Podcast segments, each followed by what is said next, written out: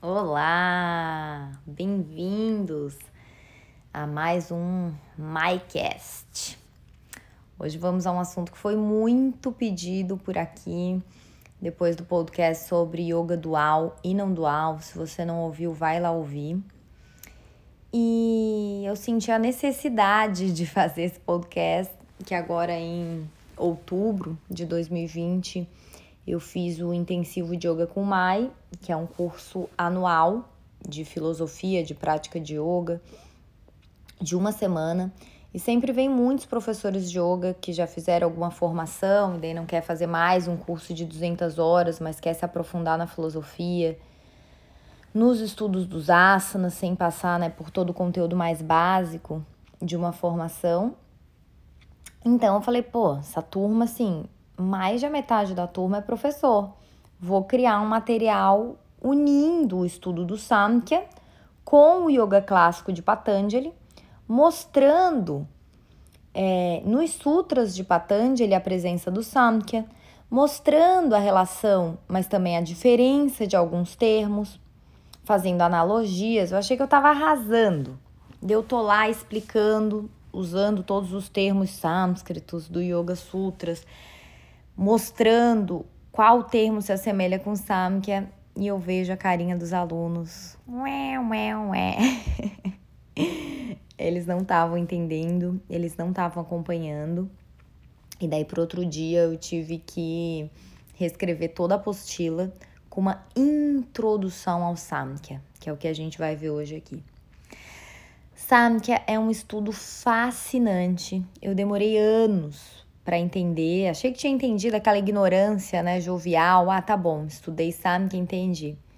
E o buraco é muito mais embaixo. Então, se você boiar hoje, escuta de novo. Esse é um podcast para talvez você ouvir outro dia também, com um bloquinho de anotação. É uma super aula. E o Sam que ele nos fala sobre a criação do universo, que é algo que eu tenho paixão por estudar e o Samkhya nos apresenta uma visão né, dessa cosmogonia. Samkhya significa enumeração. Então, o que, que o Samkhya fez foi enumerar 25 elementos ou tattvas, do sutil para o mais denso. O Samkhya, ele é mãe da Ayurveda. Então, a Ayurveda é muito mais do que saber seu dosha, né? Para entender a Ayurveda, precisa entender Samkhya.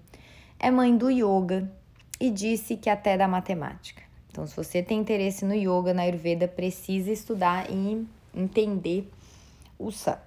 Ele é o sistema filosófico mais antigo da Índia. A Índia é esse caldeirão né, de opiniões diversas e de pontos de vista divergentes. Não pense que porque é indiano, tudo que vem da Índia é, tem ressonância.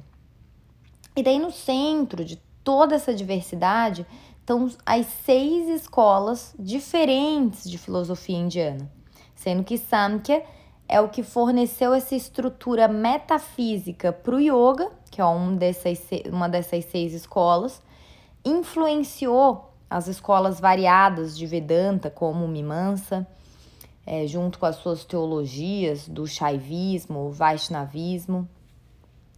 Porém, mesmo dentro do Samkhya, tem diferentes interpretações, tá?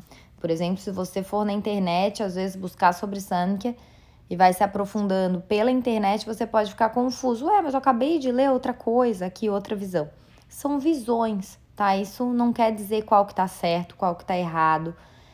É, essa divergência entre as visões acontece até entre os autores sérios. Isso acontece porque é o quê? É uma filosofia especulativa né? Nos convida a isso, traz essa liberdade para a gente filosofar e dá margem para essa essa discussão, né, do que, que já foi escrito. Então, as visões do Samkhya de diferentes autores dão voz para essa racionalidade. Samkhya é uma filosofia bem racional. E então, a prática o conhecimento, o estudo e também até a intuição são grandes ferramentas para a gente compreender o Samkhya. Então, como eu já falei, Samkhya significa enumeração, às vezes você pode ler também que significa número. ele adota um dualismo consistente da matéria, Prakriti, e do espírito eterno, Purusha. Os dois eles são originalmente separados. Mas no curso da evolução, Purusha ele pode se identificar, ele pode sair do papel que ele tem que estar, tá, que é o papel de observador, e ele pode ir se seduzindo pela Prakriti. Daí dá erro. Eu já falei isso no outro podcast. Então, o conhecimento correto aqui é o que? É a habilidade de Purusha saber se distinguir de Prakriti. Ele só observa ali a Prakriti acontecendo. Então, sendo assim, Samkhya é uma filosofia dual. Purusha e Prakriti estão separados. Purusha é a alma, o ser, essa consciência pura. É a única fonte de consciência. A palavra Purusha, ela literalmente significa homem. E Prakriti é aquilo que é criado. É a natureza em todos os seus aspectos. Prakriti é essa energia criativa feminina. O que, que é mais importante aqui, antes de a gente prosseguir, que você entenda? Purusha não criou Prakriti. E na internet você vai encontrar de Purusha veio Prakriti. Não. São duas energias distintas, como Shiva e Shakti, tá? Um não criou o outro. Mas na nossa visão, às vezes é difícil entender isso. Tá bom, mas então da onde veio Prakriti? Da onde veio Purusha, né? Porque a gente tem essa necessidade de ter um criador. Purusha é responsável por Prakriti se tornar animada, viva. Purusha anima Prakriti.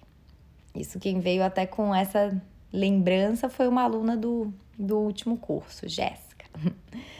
Então, a filosofia Samkhya sustenta que existem incontáveis purushas individuais, os divas, né? cada um é infinito, eterno, onisciente, mutável. Não existe um diva, não existe uma alma hierarquicamente acima de qualquer outra. Não tem um, um mestre ali também de marionetes, não tem a Prakriti como com cordões que Purusha que está ali guiando a Prakriti. Prakriti tem vida própria. Só que Prakriti é inconsciente. Prakriti é tudo que está mudando no universo, o tempo todo. Prakriti não são só isso que a gente pode ver. Isso é outro conceito que eu vejo que tá, as pessoas não entendem, porque elas veem a Prakriti só como a natureza, como assim, ah, então Purusha é o imanifestado e Prakriti é o manifestado. Sim, e não só isso. Porque Prakriti não são só esses os aspectos físicos do universo que a gente pode sentir. São inclusive os nossos próprios sentidos.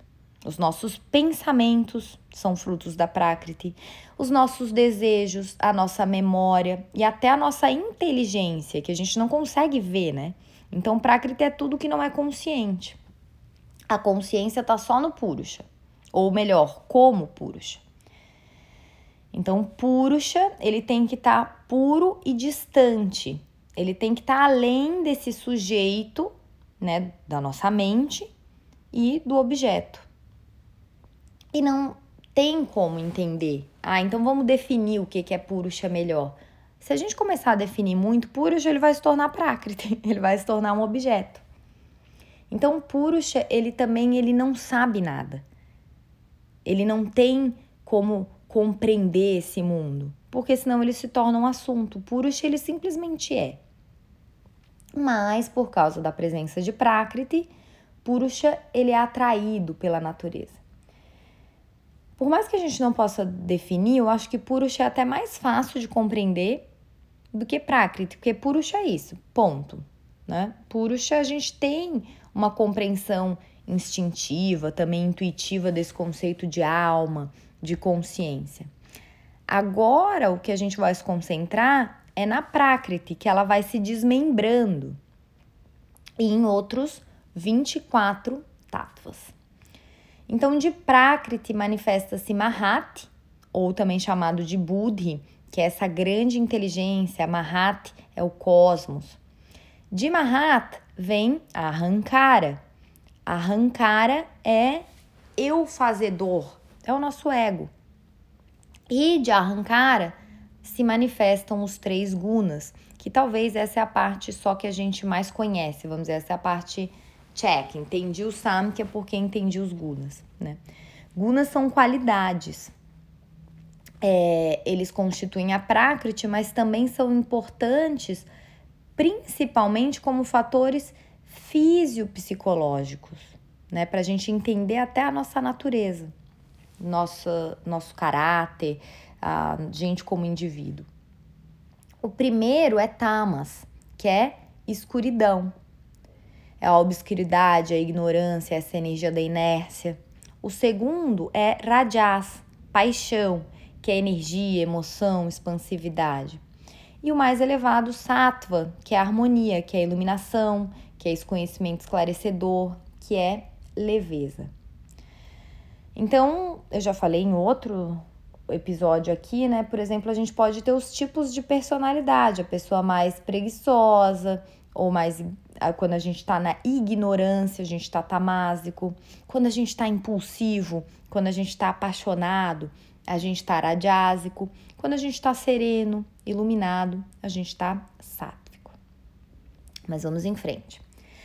A partir da manifestação dos gunas, que são como essas tranças, eles estão se enlaçando o tempo todo, dá-se início ao esse processo de densificação dos elementos.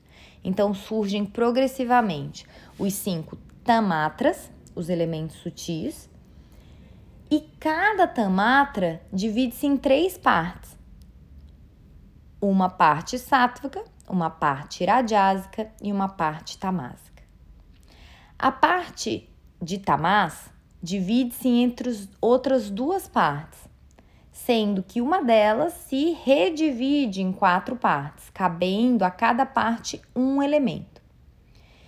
Então, quais são né, esses tamatras? A caixa, éter, vayu, o ar, fogo, o agni, água, apa e pritive, terra.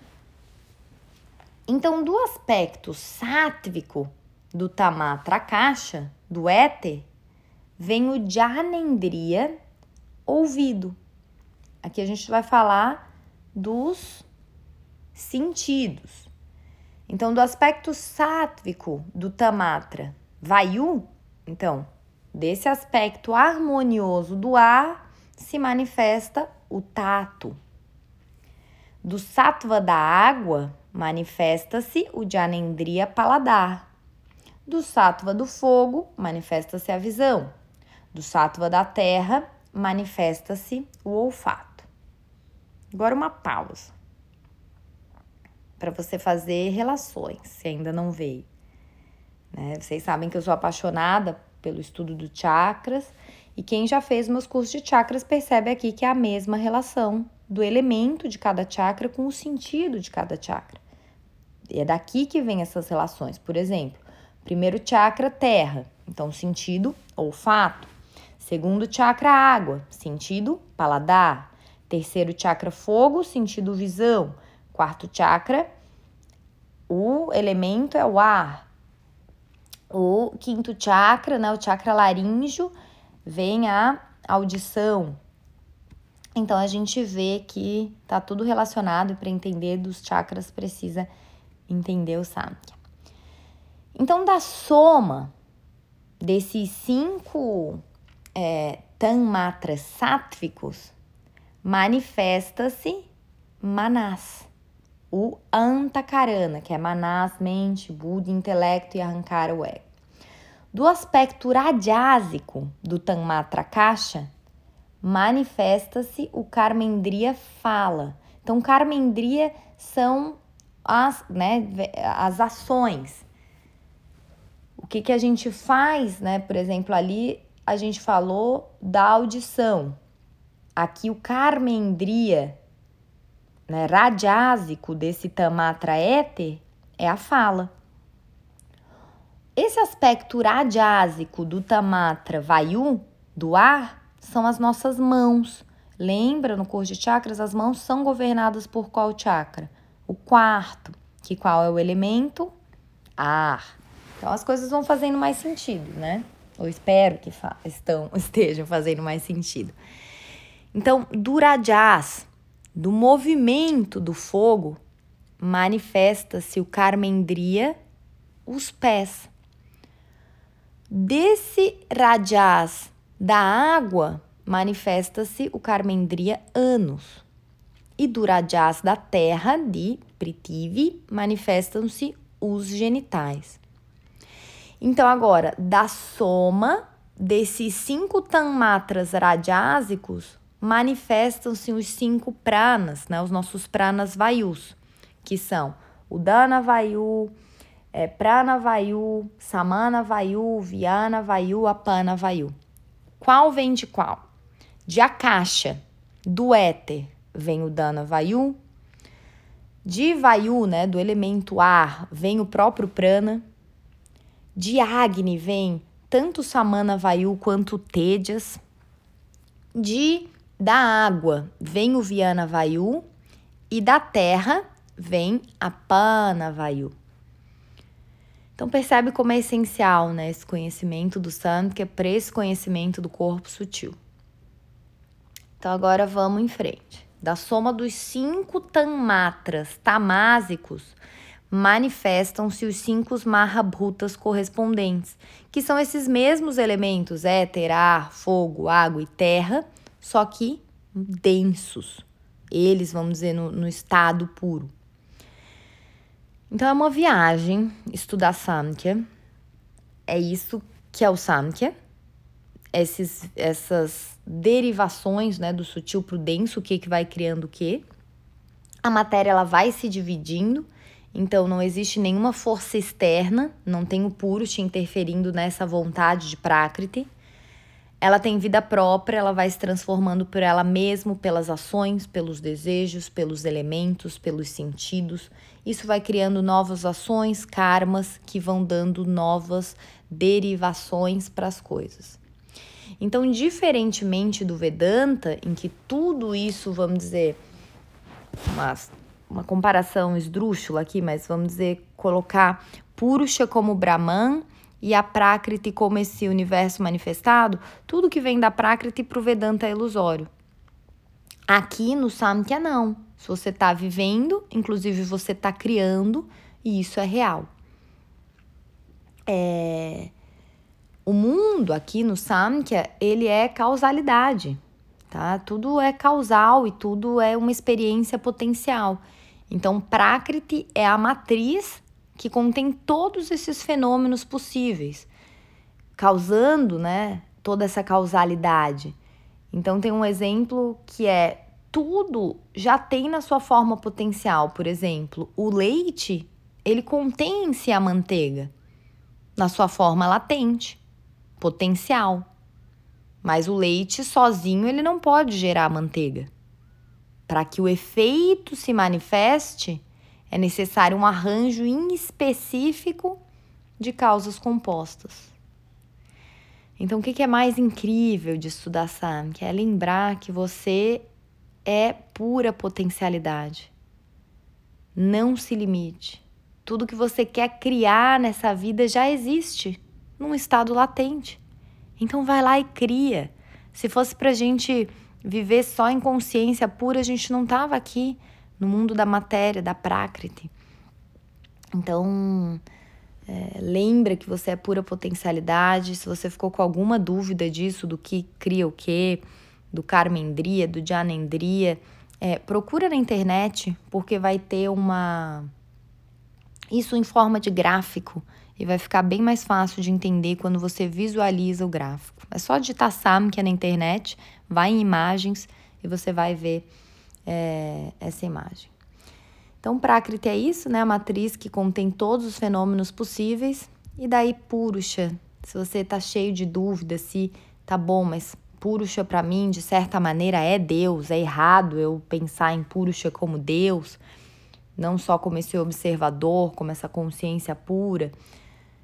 Existe um Samkhya com Ishwara, né? Com essa noção de Deus e outro sem. Bom, isso é assunto para um próximo episódio. Namastê.